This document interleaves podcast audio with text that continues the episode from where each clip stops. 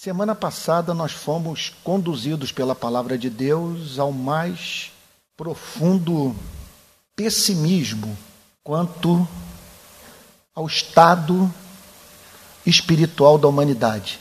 Na nossa última exposição bíblica, nós vimos o diagnóstico que o cristianismo faz sobre a condição espiritual do homem.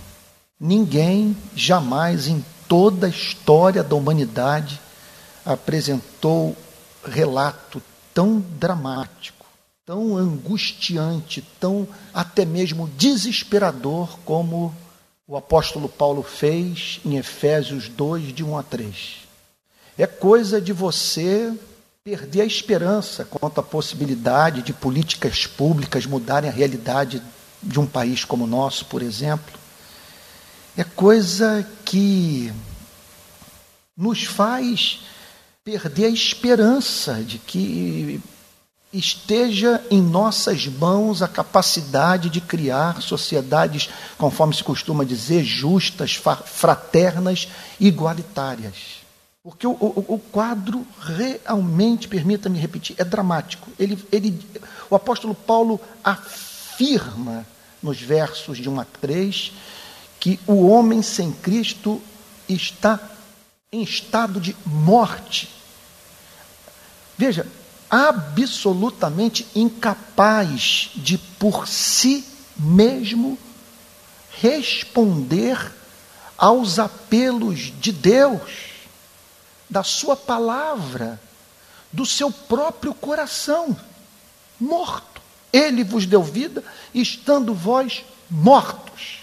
Em seguida, o apóstolo Paulo descreve a humanidade como sujeita a três espécies de escravidão: a escravidão ao mundo, à carne e ao diabo, eliminando por completo o conceito que muitos têm na mente de livre-arbítrio, pois não há liberdade nenhuma num texto como esse, que nos apresenta o homem como escravo de si mesmo, da cultura que o cerca, que o cerca e de forças inteligentes e espirituais perversas. E o desespero pela condição humana torna-se pior quando o apóstolo Paulo fecha o argumento dizendo que, por natureza, o homem é filho da ira. Que o homem encontra-se debaixo do, do desprazer de Deus. Que Deus olha para a disposição da alma humana, o que move a nossa espécie e Consequentemente, a desembocadura prática das nossas paixões com profundo desprazer, o que o leva a fazer oposição ao homem. Meu Deus, é impressionante como que a vida revela, conforme diz o apóstolo Paulo, na carta aos Romanos, no capítulo 1, no verso 18, que Deus manifesta a sua ira à humanidade. Porque para onde nós olhamos, nós vemos Deus sinalizando para o homem o fato de que há alguma coisa de equivocada em nós, que impede Deus de derramar sobre a nossa vida aquela bênção que é prometida para os santos no céu.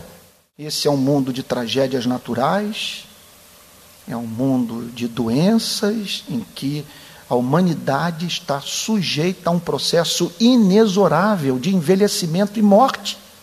O que houve, gente?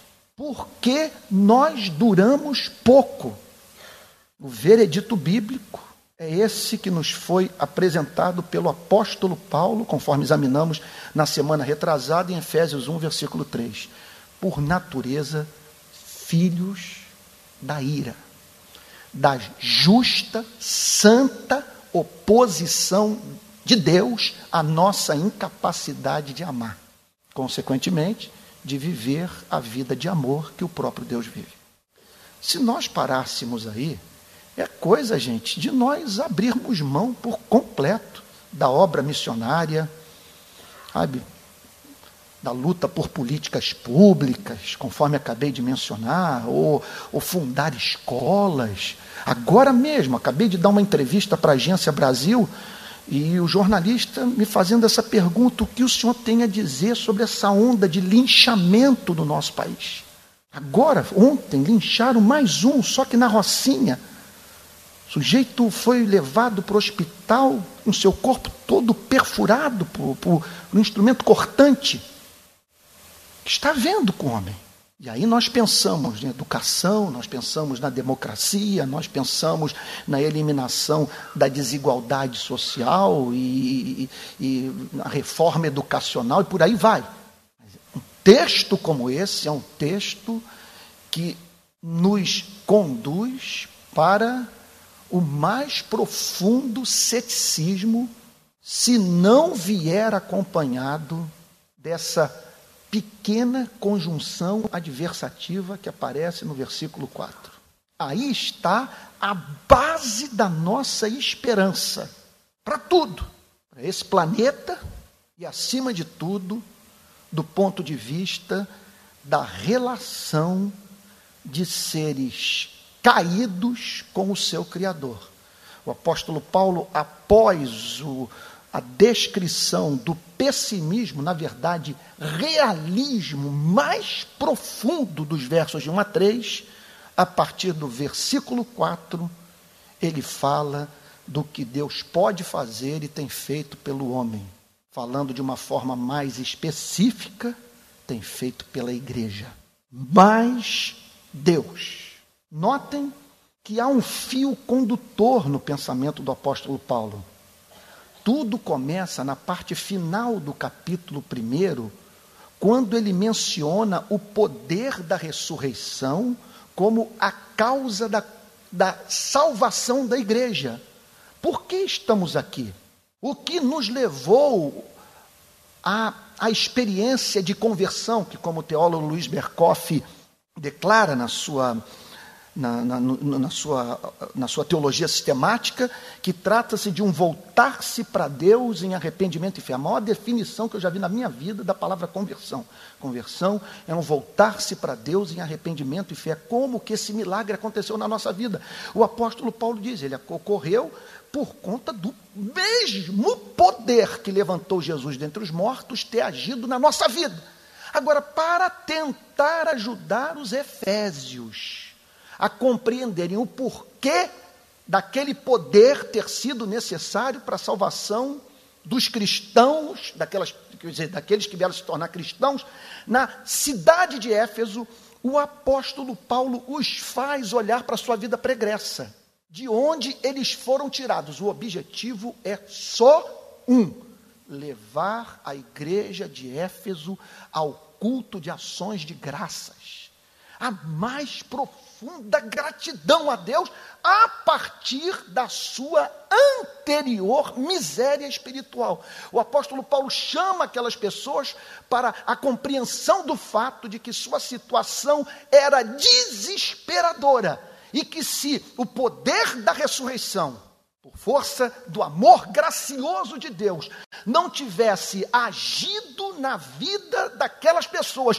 por meio do trabalho missionário da igreja, elas encontrariam até aquele dia em que essa epístola foi escrita sob a influência do mundo, da carne e do diabo. Pare para pensar agora na sua vida. Pense em que você teria se transformado se você continuasse a ser e hoje fosse barro nas mãos do mundo, da carne e do diabo. Pare para pensar nisso. Não há nada que mais me leve a cair de joelhos do que parar para pensar no que seria da minha vida sem esse mais do versículo 4. Em nome de Jesus, dedique-se agora. Eu sei que é uma tortura, mas ao exercício de você parar para pensar na vida da criatura que tem a sua personalidade moldada pelo mundo, pela carne e pelo diabo. Imagine você sem a força, sem o poder, sem a operação do Espírito Santo, sujeito às paixões do seu coração, operando de modo inexorável. Imagine você absolutamente marionetado pela cultura desse século e exposto às influências de seres perversos. O que nós seríamos hoje? Que formato? Meu Deus, é coisa assustadora. Eu fico a imaginar, meu Deus, o que eu seria hoje? Em que eu teria me transformado? Eu não estou falando apenas de riqueza e pobreza. Eu não estou falando apenas de você ser bem casado ou mal casado. Eu estou falando sobre sua personalidade, seu ser, seus valores, suas paixões, seus interesses. Eu fui entrevistado semana passada por um jornalista uma sumidade. E ele disse para mim o seguinte: Antônio, eu li o seu livro. Impressionante como que eu concordo com tudo que você falou. Com tudo partindo de um ponto de vista diametralmente oposto ao seu. Porque eu e meu pai, minha família, somos todos ateus. Para mim, a vida é regida pelo acaso. E nada tem sentido. Mas, por algum motivo, Antônio, impressionante, que pela vida pública dele, de sua família, eu sou levado a crer que ele me disse a verdade. Nós temos um profundo respeito pela vida humana e não fazemos outra coisa na vida que não seja. Ele não falou com essas palavras, mas esse foi o sentido: lutar pelo que é justo. E eu do outro lado, o ouvindo, o amando, porque ele revela ter um carinho especial por mim, e dizendo: Pai, o que fez com que eu tivesse essa natureza que me impede de fazer uma confissão como essa, ou me impede de fazer uma confissão como essa sem surtar, sem infartar, sem me desesperar, sem, muito obrigado, sem minha vida entrar em colapso. Olhe para a sua árvore genealógica. Não sei se você tem essa experiência, mas eu tenho. Seus primos, seus tios. Olhe para a família do seu pai, a família da sua mãe. Olhe para os seus amigos de escola, de universidade. Para esse mar de gente, até mesmo preciosa, mas que até hoje não teve um encontro com Cristo. Jamais encontrei sequer um na minha vida a quem eu pudesse invejar. Bendito o dia em que esse mais passou a fazer parte da nossa biografia. Mas Deus, sendo rico em misericórdia. O apóstolo Paulo agora, isso é tão glorioso é lamentável vocês estarem expostos à pregação de homem como eu e não ter aqui alguém mais santo, porque nós estamos diante de algo santíssimo. É coisa assim que, se for comunicada no poder do Espírito Santo e, e recebida por ouvidos santos, é coisa de arrebatar a alma de você cair de joelhos, de você não conseguir conter as lágrimas, porque no final do capítulo 1, o apóstolo Paulo é taxativo. Vocês só estão aqui, só fazem parte dessa congregação cristã em Éfeso, porque o poder da ressurreição operou na vida de vocês. E foi necessário que esse poder infinito atuasse na vida de vocês, porque vocês estavam mortos, eram por natureza filhos da ira, e estavam sujeitos à escravidão do mundo, da carne e do diabo. Aí chega no verso 4, mas Deus, sendo rico em misericórdia e aí o apóstolo Paulo tensiona ajudar os efésios a entenderem o porquê eles, aqui é um mistério, e não os demais. Como que eles conseguiram se livrar de toda aquela sorte de, de, de miséria espiritual. O que os sacou daquele estado? E por que motivo o poder de Deus foi liberado para que eles encontrassem vida? O apóstolo Paulo só podia encontrar uma explicação: o amor divino. Mas algo mais específico do que o amor, que é o, o eu diria, a virtude mais ampla dentro da, dentro da qual estão eh, presentes as mais diferentes expressões desse amor. O apóstolo Paulo menciona a palavra misericórdia, mas Deus sendo rico em misericórdia. Ao dizer que Deus é rico em misericórdia, o apóstolo Paulo está falando, está ressaltando o fato que é da natureza de Deus se compadecer do que sofre e que é da natureza de Deus ser movido a fazer pelo homem o que o homem é incapaz de fazer por si mesmo para se livrar dos males que assolam a sua vida.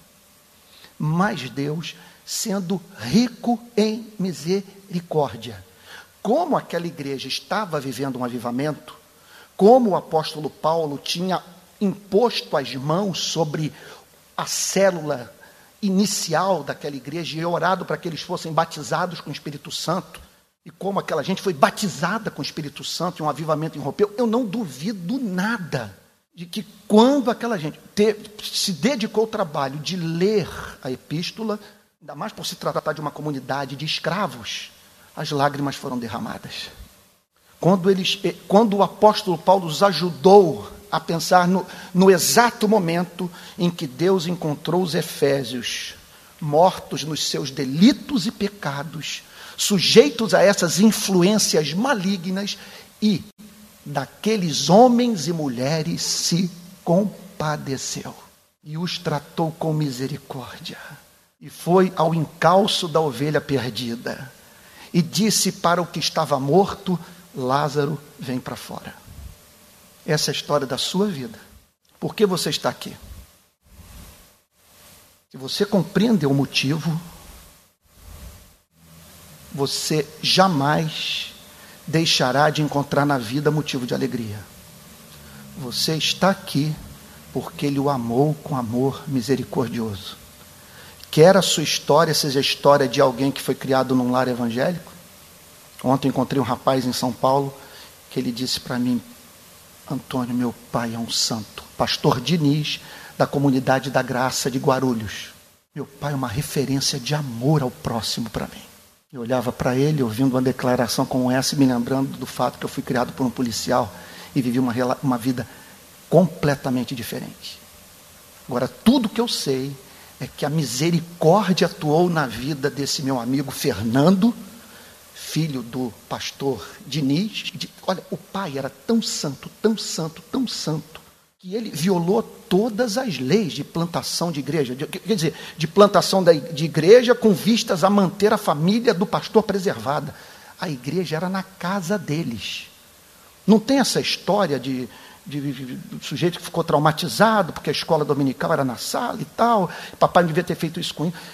Os filhos, os quatro filhos, todos no Senhor são unânimes em dizer: isso nunca foi um problema para nós. Papai, era uma, papai, papai sempre foi uma luz para a vizinhança. E ontem, quando eu saía da casa dele, ele insistindo em pegar minha mala, porque ele queria de alguma forma dizer que me amava. Eu via obcecado com a ideia de alguma forma de lavar os meus pés e me dizer que ele me amava. Que pessoa preciosa, gente.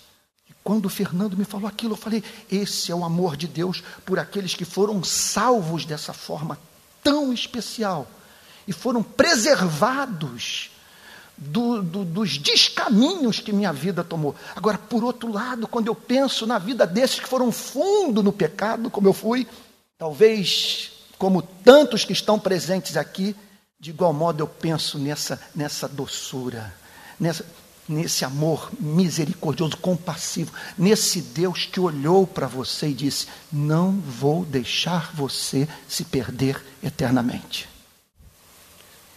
Isso é um tremendo do mistério. Porque alguns foram sacados dos três primeiros versículos de Efésios, capítulo 2. E hoje amam a Deus. Estão em busca de honra, glória e incorruptibilidade. Eu não entendo. E ninguém jamais vai explicar para você por que nem todos passaram por essa experiência que você e eu passamos. Tudo que eu sei é que no meu caso, e acredito que você pode dizer, no seu caso, ele tem sido bom para conosco. Que sua misericórdia é a causa de não sermos consumidos e que ela se renova cada manhã e que essa misericórdia não tem fim. Você consegue imaginar isso? Ele olhando para você com compaixão, imaginando que, que para onde esse rio de iniquidade ia levá-lo e o arrebatando e se recusando permitir que você fosse moldado por essas forças, vindo hoje, em 2015, se parecer com um monstro. Mas Deus, sendo rico em misericórdia, aí, isso é um poema. Por causa do grande amor com que nos amou. Não, não é um amor qualquer, é um, é um grande amor então, que Deus agora me dê a alma do pastor, do Josué, a alma poética, o grande amor. Isso é uma linguagem poética. Não é um amor, é, é um grande amor. Porque é um amor que enfrentou uma grande iniquidade, um grande pecado, um, outro, um grande ato de, insurrei, de insurreição. E é um amor que demandou um grande sacrifício. Que uma coisa é você ser objeto do amor de alguém que fez algo por você sem grande sacrifício pessoal. Outra coisa é você saber que sua vida deve-se à morte de um outro. Por isso que o apóstolo Paulo fala aqui sobre o grande amor com que nos amou. E a palavra amor, que é uma palavra superior à palavra misericórdia, quer dizer, a misericórdia é uma expressão do amor, tem o sentido, entre outras definições, de conduzir o objeto desse sentimento na direção do plano original de Deus para a sua vida.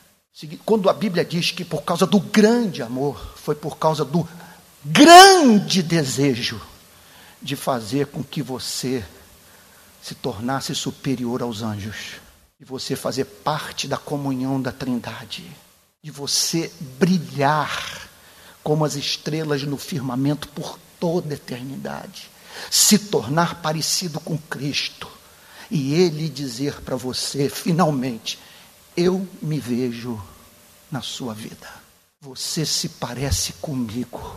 E eu me deleito na contemplação da sua beleza, uma vez que ela reflete a minha glória.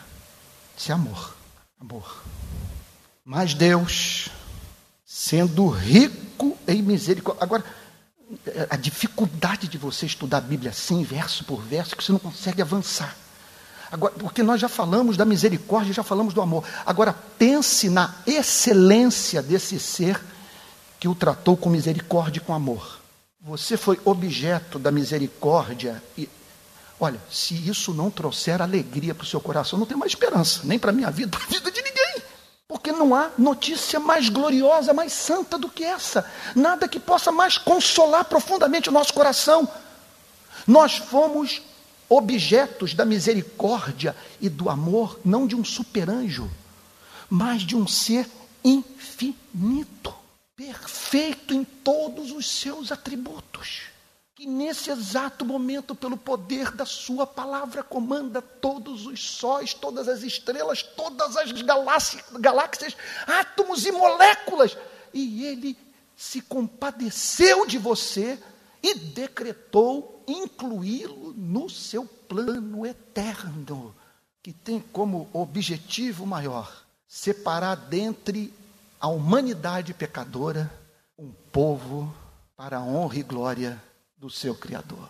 Mas Deus, sendo rico em misericórdia, por causa do grande amor com que nos amou, e estando nós mortos em nossos delitos.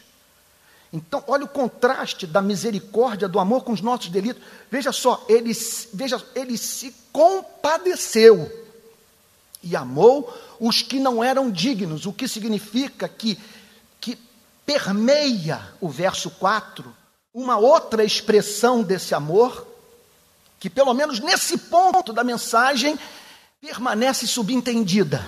Aquele doce amor que a Bíblia chama de graça. Ele tratou com misericórdia e com amor criminosos, aqueles que não eram dignos da sua bondade. Estávamos mortos em nossos delitos. O que isso significa? Nós estávamos mortos. É, quer dizer, você lê uma passagem como essa, não há como atribuir a salvação da igreja ao homem. Nós estávamos mortos. Não havia como nós respondermos ao Evangelho e, e sentirmos prazer, por exemplo, num capítulo da Bíblia como esse. Nós estávamos mortos, nós não tínhamos vida com Deus, nós odiávamos a Deus. Nós vivíamos em função exclusiva do nosso bem-estar pessoal. E nessa fome e sede de felicidade, relativizávamos a verdade, passávamos por cima do próximo. Estávamos mortos em nossos delitos, estando nós mortos em nossos delitos, interessante que ele fala nós, judeus e gentios, nos deu vida juntamente com Cristo. Estando nós mortos, Ele nos deu vida. Em que consiste esta vida? Consiste em você não apenas crer em Deus, mas ver excelência nele, e o amar, e o adorar na beleza da sua santidade, e se tornar humilde de espírito, e vir a chorar pelos seus pecados, e depender única e exclusivamente do sangue de Cristo e não do seu desempenho moral para herdar a vida eterna. É amar as pessoas, é ver excelência na igreja, é ter prazer de servir a igreja, é comer e sentir o sabor da comida, por você encontrar alguém no universo a quem você pode adorar. E receber cada bênção temporal como uma declaração do amor daquele que o viu morto, morto nos seus delitos e pecados e que, por um ato de pura misericórdia, o redimiu. E estando nós mortos em nossos delitos, nos deu vida juntamente com Cristo. E aqui nós entramos na gloriosa doutrina da, da união mística da igreja com Jesus, tão cara para a teologia reformada. Porque para a teologia reformada há um pacto que é anterior ao pacto de Deus com o homem. É um pacto revelado especialmente no Evangelho de João entre as pessoas da Trindade. Em que consistia esse pacto? No Pai eleger um povo para o seu louvor, o Filho assumir a incumbência de dar sua vida por esse povo e o Espírito Santo o compromisso de aplicar os frutos desta obra redentora na vida do povo eleito. Por isso que o texto afirma que ele nos deu vida juntamente com Cristo, porque nós estamos ligados a Cristo, porque Cristo veio morrer pelo seu povo o povo que lhe foi dado na eternidade pelo Pai. No Evangelho de João é, é, é mais do que é, é, é evidente a, a presença dessa doutrina, como por exemplo em João capítulo 6, quando o Senhor Jesus declara a partir do verso 37: Todo aquele que o Pai me dá, esse virá a mim. E o que vem a mim, de modo nenhum o lançarei fora. Porque eu desci do céu não para fazer a minha própria vontade, e sim a vontade daquele que me enviou. E aí, a bomba atômica. Qual é a vontade daquele que enviou o Senhor Jesus?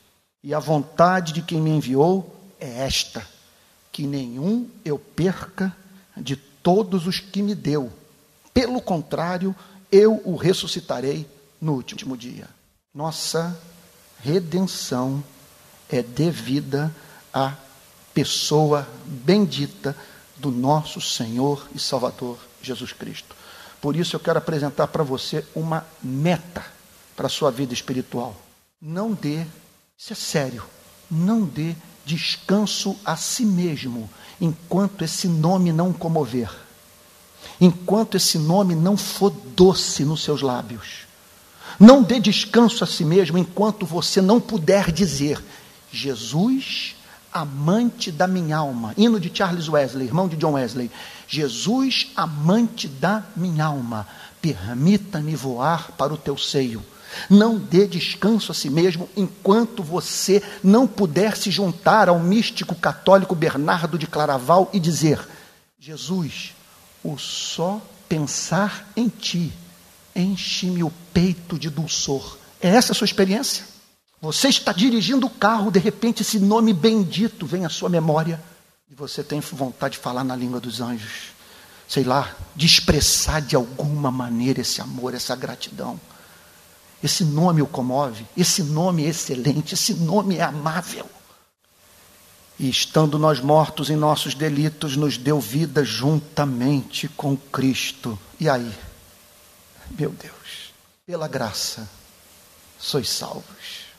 Ele falou do amor, falou da misericórdia, mas ao mencionar que os objetos do amor e da misericórdia foram encontrados mortos em seus delitos e pecados, ele não pôde omitir essa gloriosa expressão do amor que só a queda do homem permitiu que anjos e homens conhecessem.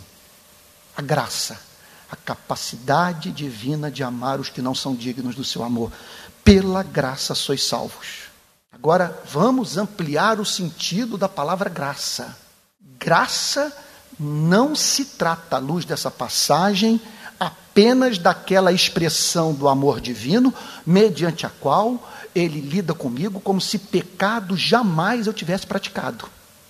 Graça é aquela expressão do amor divino, mediante a qual ele dá vida aos que estão mortos e lhes abre o entendimento e santifica suas emoções e cria uma nova disposição de alma. Esse é o problema do homem. O homem não tem essa disposição, não tem, não tem essa, é, como é que eu poderia expressar essa essa energia, essa força, a palavra mesmo é disposição, criada pelo Espírito que lhe permite usar suas faculdades para a glória de Deus. O problema do homem é que ele não ele é, não é que ele não o problema do homem não é que ele careça de novas faculdades, o que ele carece é de uma disposição de alma nova. E que lhe permita usar as suas faculdades, sua razão, suas emoções, sua vontade para a glória de Deus pela graça sois salvos. Você imagine agora essa epístola sendo lida, essa mensagem sendo proclamada no primeiro século da era cristã na cidade de Éfeso. Que Deus nos permite nos unirmos à gratidão, ao louvor, às ações de graças daquele povo que foi encontrado em, em estado de encanto, de louvor, de ações de graças por ter sido objeto de um amor, de uma misericórdia, das quais não era, não eram ou não era dignos o povo.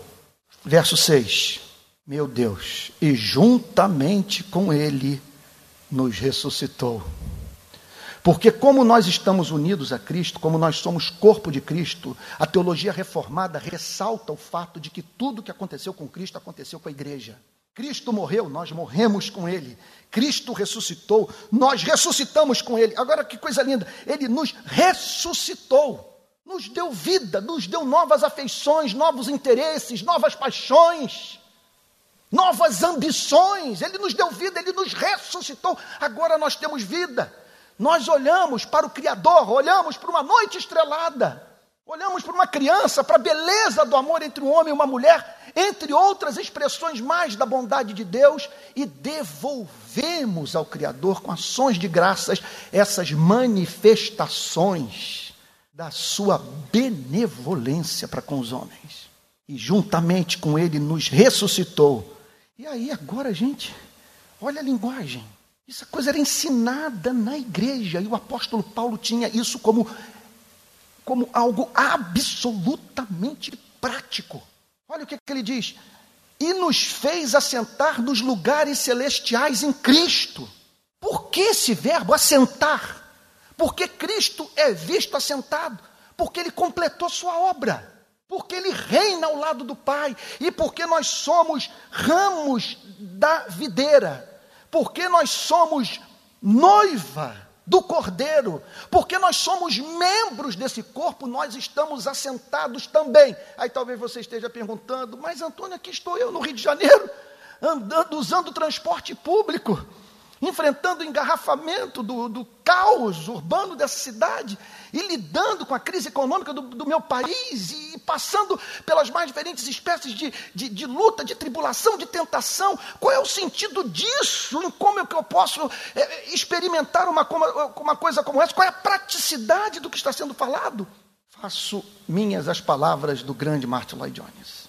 Estar assentado é estar naquela esfera onde o diabo não toca em nós. Ele não tem acesso àquele lugar. Estar assentado significa, significa ter comunhão íntima com aquele que nos salvou. Estar assentado significa não ser mais cidadão desse mundo. Nossa pátria está nos céus, por isso que tudo nesse planeta a gente pega de leve. Nós somos as figuras mais difíceis para o não cristão compreender.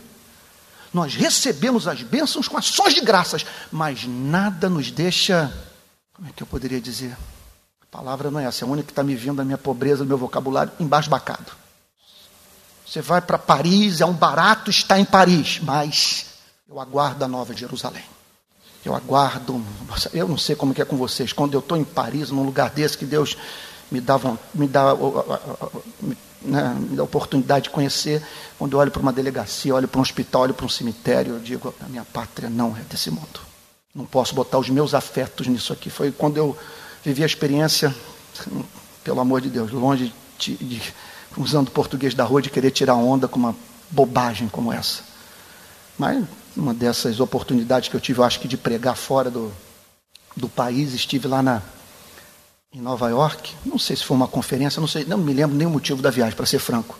Mas eu estava andando pela rua e me deu vontade de subir o outro Trade Center para orar. Eu falei, eu vou orar lá de cima. É. Oh, já orei tanto no Pontal da Atalaia em Rua do Cabo, vou orar no alto da, da torre. Quando eu cheguei ali, gente, foi inevitável pensar na história de Satanás chamando Jesus para estar no pináculo do templo contemplando a glória do mundo, porque eu me via no ponto mais alto da cidade mais cosmopolita do planeta. E ali do alto, vendo aqueles prédios maravilhosos, aqueles escritórios dentro dos quais eu podia imaginar algumas das pessoas mais brilhantes do planeta trabalhando. E passei ali, até onde minha memória me ajuda, umas duas horas orando. Mas orando mesmo.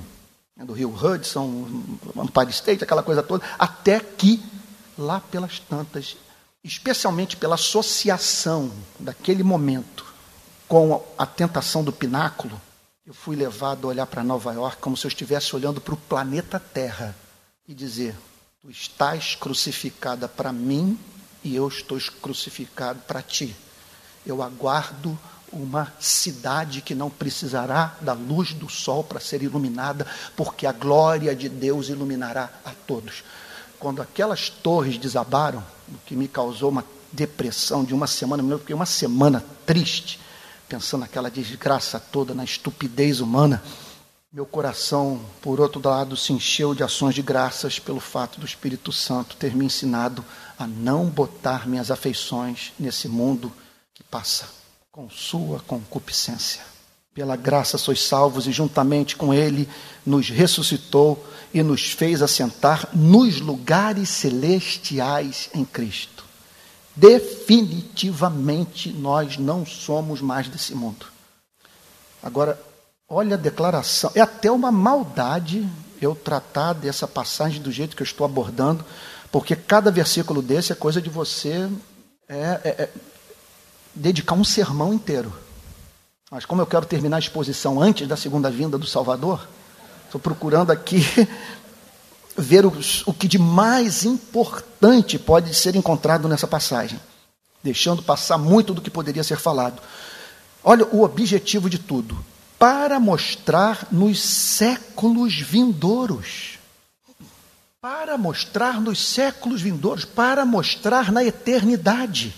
É óbvio que é alguma coisa que toma como referência o movimento da Terra em torno do Sol, mas aqui a linguagem é da eternidade para mostrar nos séculos vindouros. Ele está falando de alguma coisa que preste atenção nisso, em nome do Senhor Jesus. E se isso não o encanta, se isso não o internece, eu não vou chegar ao ponto de fazer com você o que uma, uma, uma, dois músicos fizeram comigo, mas que você peça a Deus graça para entender o mistério. Porque qual foi o erro que eu cometi? Encontrei um músico da época da Bossa Nova, um grande baterista, e caí na asneira de dizer para ele que a Bossa Nova me deprime e que eu não suporto Bossa Nova. Ficou louco comigo, mas eu não fiz para ofender.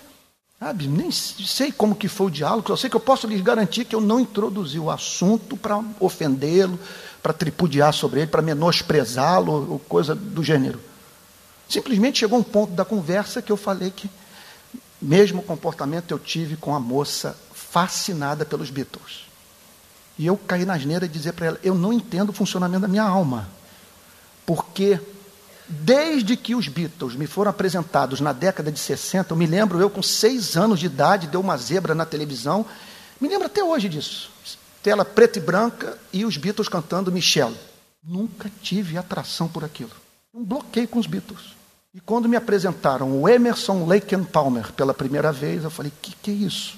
E poderia e outros grupos mais, um alemão chamado Triunvirar, eu ouvi pela primeira vez, eu falei: que beleza!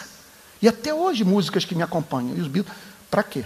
Essa minha amiga virou-se para mim, ela disse assim: Antônio, isso não é coisa que se fale. Eu falei, minha irmã querida, eu entendo que eles foram divisor de águas.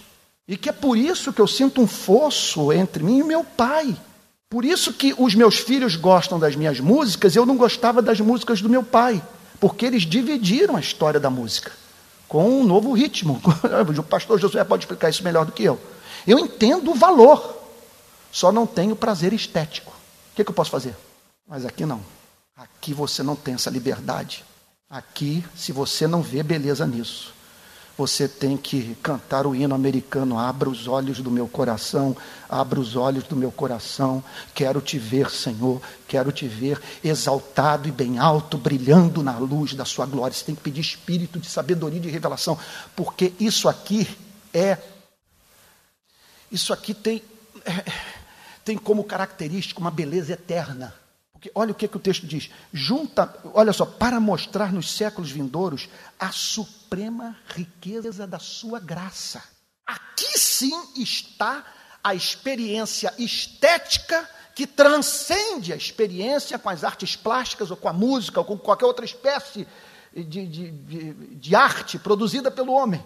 Aqui é, é, a, é a experiência estética que se adapta ao espírito dos anjos e dos homens para mostrar nos séculos vindouros a suprema riqueza da sua graça. Está dizendo o seguinte: que por toda eternidade nós vamos nos ocupar com o amor gracioso de Deus. E o amor gracioso de Deus revelado na vida de cada um de nós.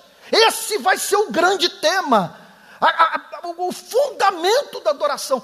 Para mostrar nos séculos vindouros a suprema riqueza da sua graça. Por toda eternidade nós vamos adorá-los como um Deus gracioso. E essa é a grande ruptura que houve na história universal, até onde nós sabemos. Porque aí a gente entra no campo da conjectura. Durante não sabemos quantos anos os anjos adoraram a Deus e as criaturas inteligentes, existem outras, além dos, dos anjos, os arcanjos, os querubins, adoraram a Deus pela beleza da sua santidade, pelo seu amor revelado por suas criaturas racionais. Só que com a queda foi inaugurada uma nova fase da adoração no universo. Aí que está o mistério. A gente fica escandalizado de dizer que Deus sabia da queda. E a boa teologia calvinista vai ter que dizer corajosamente: a queda fazia parte dos decretos. Tem um amigo que ele disse a seguinte coisa: antes de, de, de Deus dizer haja luz, ele disse haja cruz. Como que essa frase não foi falada por mim em primeiro lugar? é, é, difícil você ter que dizer que não é surra, né? Porque Jesus estava, foi crucificado antes da fundação do mundo. E essa história que nos perturba, um Deus soberano que não foi pego de surpresa. O homem caiu, e agora? Não há texto bíblico que nos leve a sentir compaixão por Deus. A Bíblia não nos estimula esse tipo de amor. A nós só nos cabe cair de, de joelhos diante de um ser que é eternamente feliz. Contudo, se a queda não estivesse incluída no decreto divino, nós jamais o adoraríamos como Deus que é capaz de amar os que não são dignos do seu amor. Então a Ele toda honra, toda glória, todo louvor pelos séculos dos séculos. Vocês imaginem, se não houvesse o decreto da queda, não haveria também o decreto da cruz, e sem a cruz nós não teríamos o sangue de Jesus Cristo como grande referência do amor ardente de Deus pela humanidade, pela sua igreja, pelo seu povo. Que mistério, gente! Para mostrar nos séculos vindouros a suprema riqueza da sua graça em bondade para conosco, em Cristo Jesus, como diz John Stott Paulo era um homem intoxicado de Cristo. Ele não consegue avançar sem mencionar Jesus Cristo. Repito, avivamento não vem quando nós pregamos sobre o Espírito Santo. Avivamento vem quando nós pregamos sobre Jesus Cristo, pois o Espírito Santo veio para falar sobre Jesus, não sobre si mesmo. Jesus Cristo, verso 8. O protestantismo inteiro está alicerçado no verso 8. Foi esse versículo que nos fez deixar de ser católicos. Aliás, abra um parênteses, eu estou lendo a trilogia do Ratzinger, do Papa Bento XVI sobre Jesus Cristo. Gente, eu estou no segundo livro. Já li sobre a infância de Jesus, estou agora sobre o início da vida pública de Jesus. O livro parece ter sido escrito por um crente. Até agora não me deparei com nenhuma heresia. Eu tô, nem sei como é que. Porque se o livro for nessa batida, amanhã eu estou doido para pegar, amanhã eu vou cair em cima dele de manhã. Se ele for nessa batida, eu vou ficar diante do maior mistério da minha vida. Como que esse homem conseguiu conhecer o Cristo que eu conheço e permanecer no catolicismo? Estou falando daquela estrutura eclesiástica, dentro da qual há pessoas convertidas. Contudo, que não pode ser encontrada no Novo Testamento. Porque vai, vai encontrar no Novo Testamento um rei um episcopos reinando, e quando fala ex-cátedra, na condição de papa, sua voz é infalível. Não peça isso de mim, que eu não tenho fé para isso. Verso 8. Daqui a dois anos nós vamos comemorar 500 anos da reforma. Que haja muita festa no Brasil. E aqui está o verso 8, mostrando o porquê da reforma protestante. Porque pela graça sois salvos mediante a fé por causa desse amor imerecido, não éramos dignos, nós fomos salvos. E de que maneira? De que modo? Como que nós nos, nos apropriamos da salvação? O apóstolo Paulo diz, mediante a fé. E aí, você pode, nesse ponto, dizer, mas olha a participação humana, olha o mérito da fé. Olha como que Deus honrou, honrou os nossos esforços. E aí o apóstolo Paulo em seguida põe por terra toda soberba para dizer que até o meio necessário para a obtenção da salvação foi dado pelo Espírito Santo. Isto não vem de vós, é presente de Deus. É o Espírito Santo que opera no espírito humano, levando o homem a confiar em Jesus Cristo haver excelência no Evangelho e, de, e depositar sua esperança no Cordeiro. Pela graça sois salvos mediante a fé. E isto não vem de vós. Aí é uma disputa na teologia, na interpretação de Efésios sobre este isto não vem de vós. É a graça ou é a fé? Seja qual for a resposta, é o amor imerecido de Deus, a grande causa da nossa salvação. Porque a graça não se origina em algo que Deus tenha visto em nós e que tenha atraído o seu amor pela igreja. E a fé é pura expressão da graça, uma vez que sem a confiança no Evangelho, ninguém se salvaria. Portanto, olha, a afirmação mais importante da noite: fé não é obra, é meio. Fé, veja só, não é obra meritória, não há mérito na fé. Fé, conforme Charles Spurgeon gostava tanto de dizer, são as mãos vazias, sem obras, com as quais nós recebemos o presente da salvação. Se você não estiver com as mãos vazias, você não vai poder pegar o presente. Tanto é que ele falava, adorava essa expressão: nada trago em minhas mãos, nada trago em minhas mãos. Todos os sermões, nada trago em minhas mãos. Até que uma senhora mandou um bilhete para ele: Senhor Spurgeon, nós estamos cansados de saber da vacuidade das suas mãos. Verso 9. Olha o protestantismo. Olha Lutero em Wittenberg, dizendo: se isso é verdade, não há espaço para purgatório. Se isso é verdade, não precisamos de confessionário. Se isso é verdade, ninguém tem que pagar penitência, não de obras. Posso usar o português da rua? para que ninguém tire onda com Deus, para que ninguém se glorie, não de obras, não da luta pela, através da luta pela justiça social, não por dar esmola ao pobre, não por jejuar, não por orar, não de obras, porque, olha, a gente, a, a, às vezes, é, é, podemos julgar alguns pregadores grosseiros no que falam e a gente tem que tomar muito cuidado mesmo, mas a Bíblia em alguns momentos, para reforçar o ponto, usa de, de, de imagens assim é, chocantes, como por exemplo dizer que nossas obras são trapos de imundícia. Vocês sabem o sentido de trapo de imundícia na Bíblia. Vocês imaginem uma, uma pessoa lhe apresentar um trapo de imundícia. É isso que Deus sente quando nós o procuramos com oração, com jejum, com dízimo, na perspectiva de nos justificarmos diante dos seus olhos, não de obras, para que ninguém atribua salvação aos seus méritos, a si mesmo. Não de obras, porque o propósito é por toda eternidade anjos e homens o adorarem pela revelação da riqueza da sua graça. Último versículo. Meu Deus amado. Olha, eu não quero ser bombástico, não, mas bem-aventurados os ouvidos que ouvem a mensagem da carta aos Efésios. Isso é muito santo, isso é glorioso. Olha o verso, olha o, a conclusão do pensamento. Pois somos feitura dele. Os que dizem que no grego a palavra é poema, é verdade mesmo. Nós somos obras de arte de Deus. Você consegue conceber uma coisa como essa? O que o apóstolo Paulo está dizendo é que esses que estavam mortos e reviveram, que ganharam liberdade das forças do mundo, da carne, do diabo, que receberam perdão, que ressuscitaram hoje. Gente, que coisa impressionante. Nós éramos, me, permitam fazer uma digressão.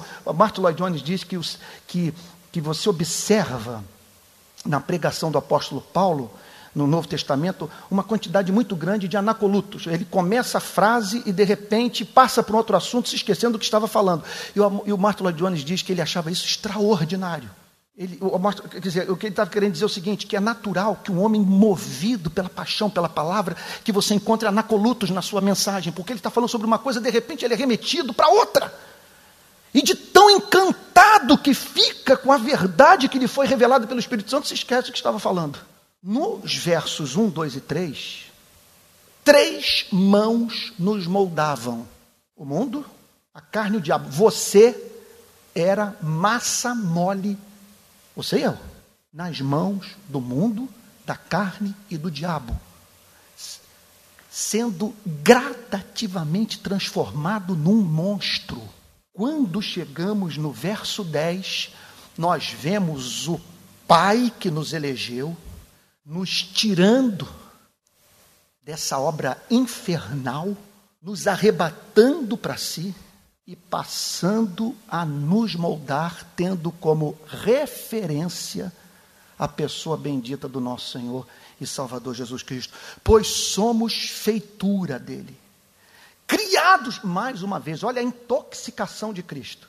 Criados em Cristo Jesus porque estamos unidos a Cristo, porque Cristo foi o nosso representante, o nosso primeiro pecou e nos afundou no pecado, o segundo, Adão, veio e nos redimiu, e porque estamos ligados a Ele, nos tornamos feituras de Deus, criados em Cristo Jesus para as boas obras. Então vejam que aqui elimina-se a ideia de que uma vez que nós estamos na graça, somos livres para pecar. Porque ele está dizendo que o amor que elege, o amor que salva pela graça, é o mesmo que, que designa o objeto desse amor para a prática de boas obras, para uma vida em santidade. Martin Lloyd Jones diz o seguinte: e se você resistir o propósito original de Deus,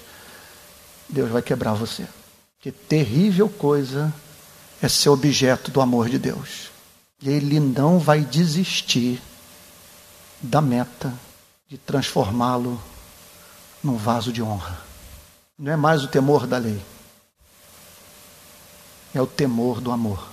De você saber porque Ele me ama, Ele não vai dar trégua para mim.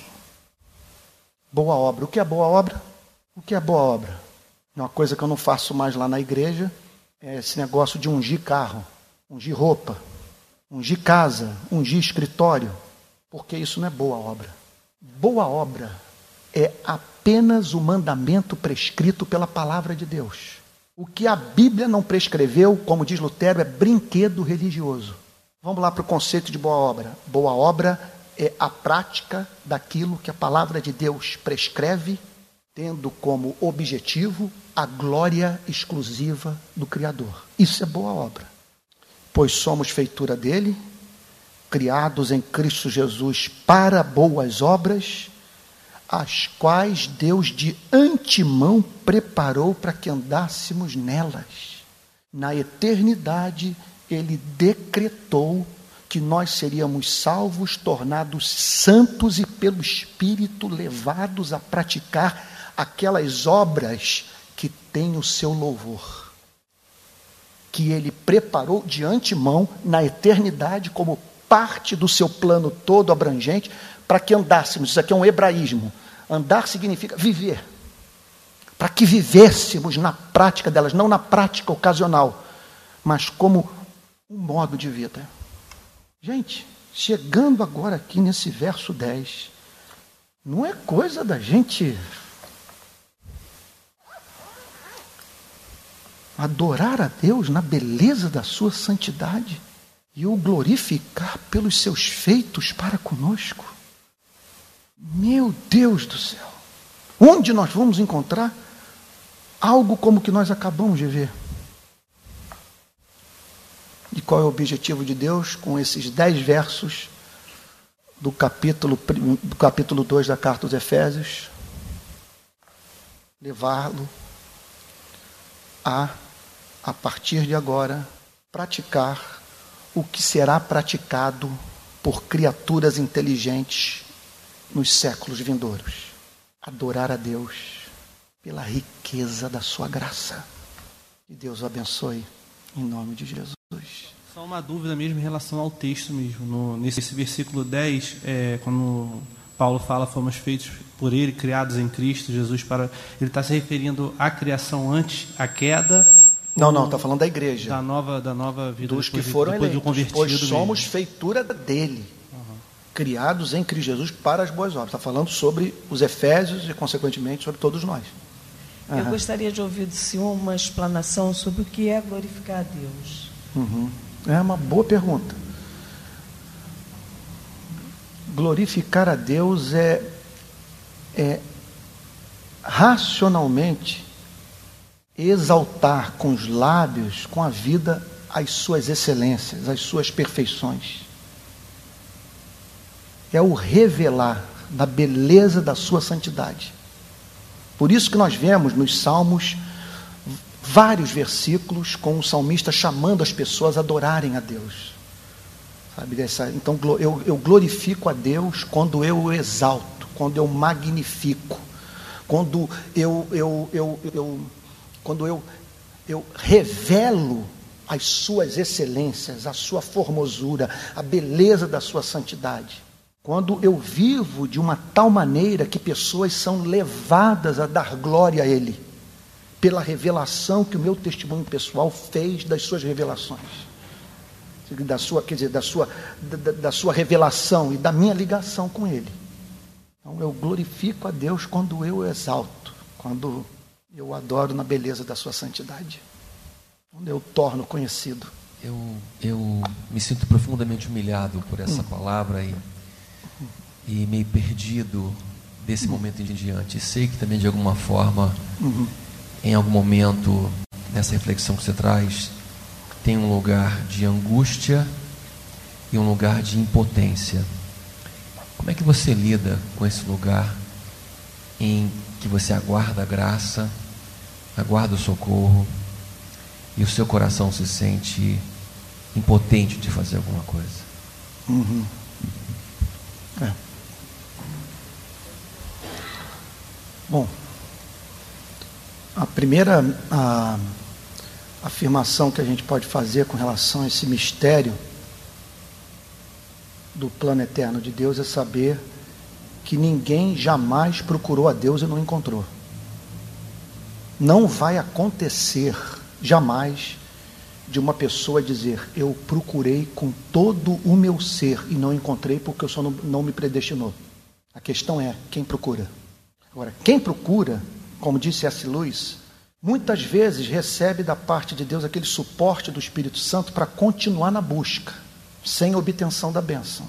Às vezes o que Deus dá inicialmente, disse S. Luz, eu concordo com ele, não é tanto a bênção que nós almejamos, mas o propósito, a perseverança, a luta, aquela coisa de agarrar-se ao anjo do Senhor e dizer: Não te deixarei enquanto tu não me abençoares, até que ele ele dá benção. Ontem mesmo eu estava em São Paulo pregando sobre o mesmo sermão que eu trouxe aqui para a igreja, a parábola do juiz Inico, aquele texto maravilhoso.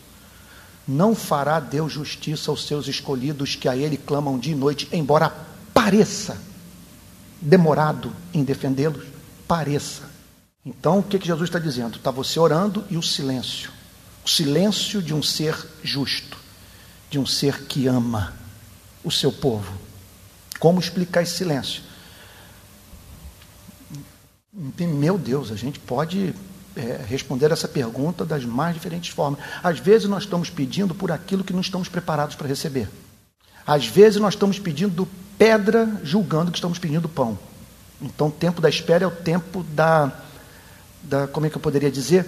O tempo da, da, da, da, da revisão. Posso usar essa palavra? Da revisão da nossa oração, de nós revermos a nossa oração de nós abrirmos mão do, de nós largarmos o bom a fim de nos abrirmos por excelente. Pode acontecer isso. Pode acontecer também porque ele é soberano. Tem seus caminhos, tem seus planos e só na eternidade ele vai dizer o porquê. Sabe? Nós não vivemos no universo antropocêntrico. Nós vivemos no universo em que ele é o centro da adoração, o propósito de todas as coisas, e muitas vezes nós temos que juntar Abacuque e dizer: o justo viverá pela fé. E ainda que o Senhor não evidencie o seu amor na terra, continuarei vivendo mediante uma fé implícita na sua bondade. Tem isso. Ah, ele também pode adiar a, a bênção para nos manter aos seus pés. Porque às vezes a supressão de algumas das suas misericórdias nos leva a buscar a sua face. É, o, tudo que nós sabemos é que é impossível a oração não ser ouvida. Pode ser que ela não seja atendida nos termos em que nós a, a, a apresentamos. Mas é impossível, porque a natureza de Deus o impede de se fazer de surdo para a oração de quem o busca, ele zela pela sua palavra. E ele disse: Buscar-me-eis e me achareis quando me buscar de todo o vosso coração. É impossível procurá-lo e não encontrá-lo.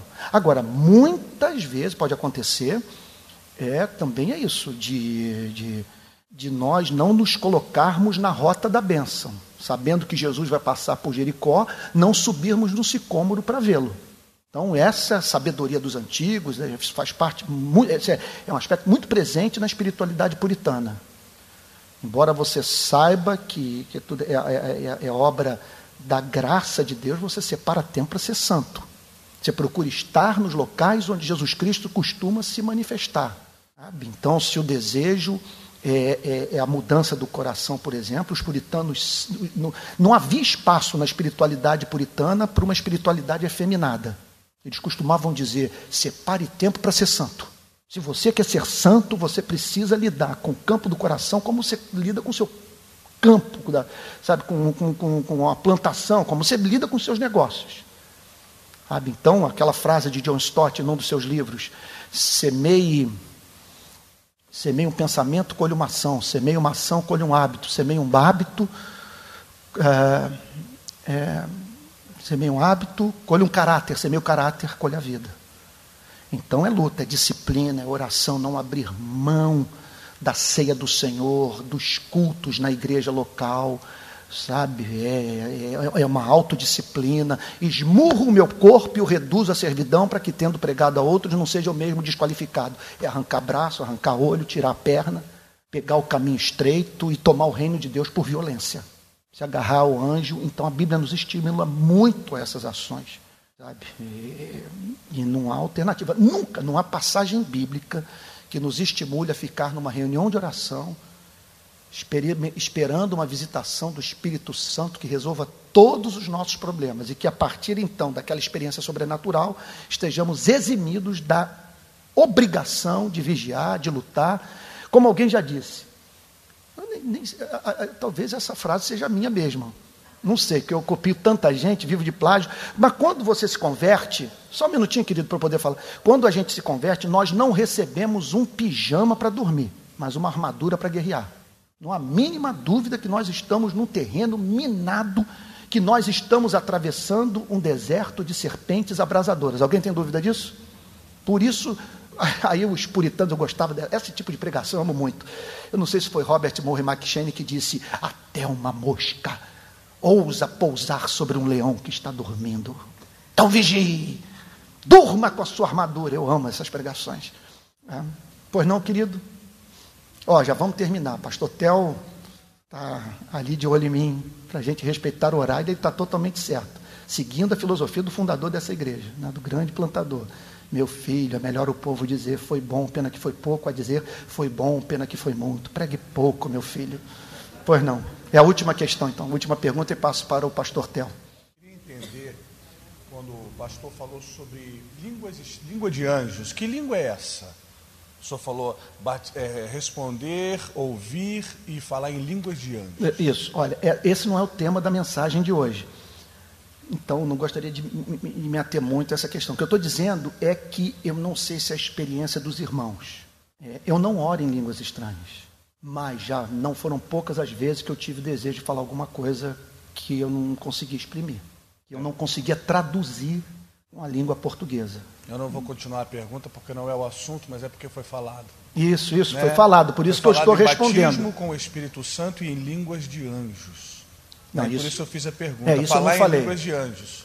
Não, né? isso eu não falei, não porque falou? eu não acredito. Não acredita? Não, eu não acredito que o batismo com o Espírito Santo seja é, inexoravelmente seguido pela evidência de línguas estranhas, porque isso não é ensinado pela Bíblia. Sim. Sabe? Então, talvez eu entendi errado.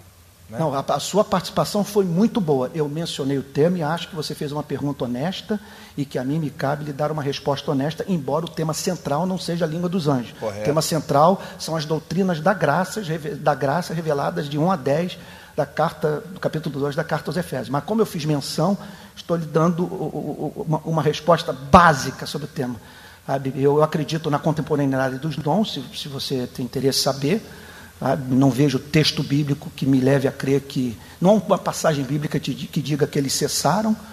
E, hum, e é isso. Agora, não vejo nas Sagradas Escrituras e, é, o batismo como Espírito Santo como experiência que necessariamente tem que ser seguida pela evidência de falar em línguas estranhas, que é um dom que, inclusive, você depois observa na história da igreja, nos grandes avivamentos que houve, que não se manifestou na vida de homens. Jonathan Edwards não corou em línguas, Calvino, Lutero, homens que, sabe, que deram grande evidência de serem cheios do Espírito Santo. Então, muito obrigado pela sua pergunta. Eu agradeço. Tá a pergunta só foi feita porque mencionou. Isso, isso. Muito, muito obrigado. obrigado. Foi uma pergunta boa. É só o exercício de nós sempre nos atermos ao, ao tema central da mensagem, tá bom? Mas muito obrigado e gostaria muito que nas próximas vezes você participasse, que muito nos honra a sua presença e sua participação. Espero que todos saiam daqui dizendo: nessa noite Deus alimentou minha alma. Em nome de Jesus. Que você saia daqui amando mais a Jesus.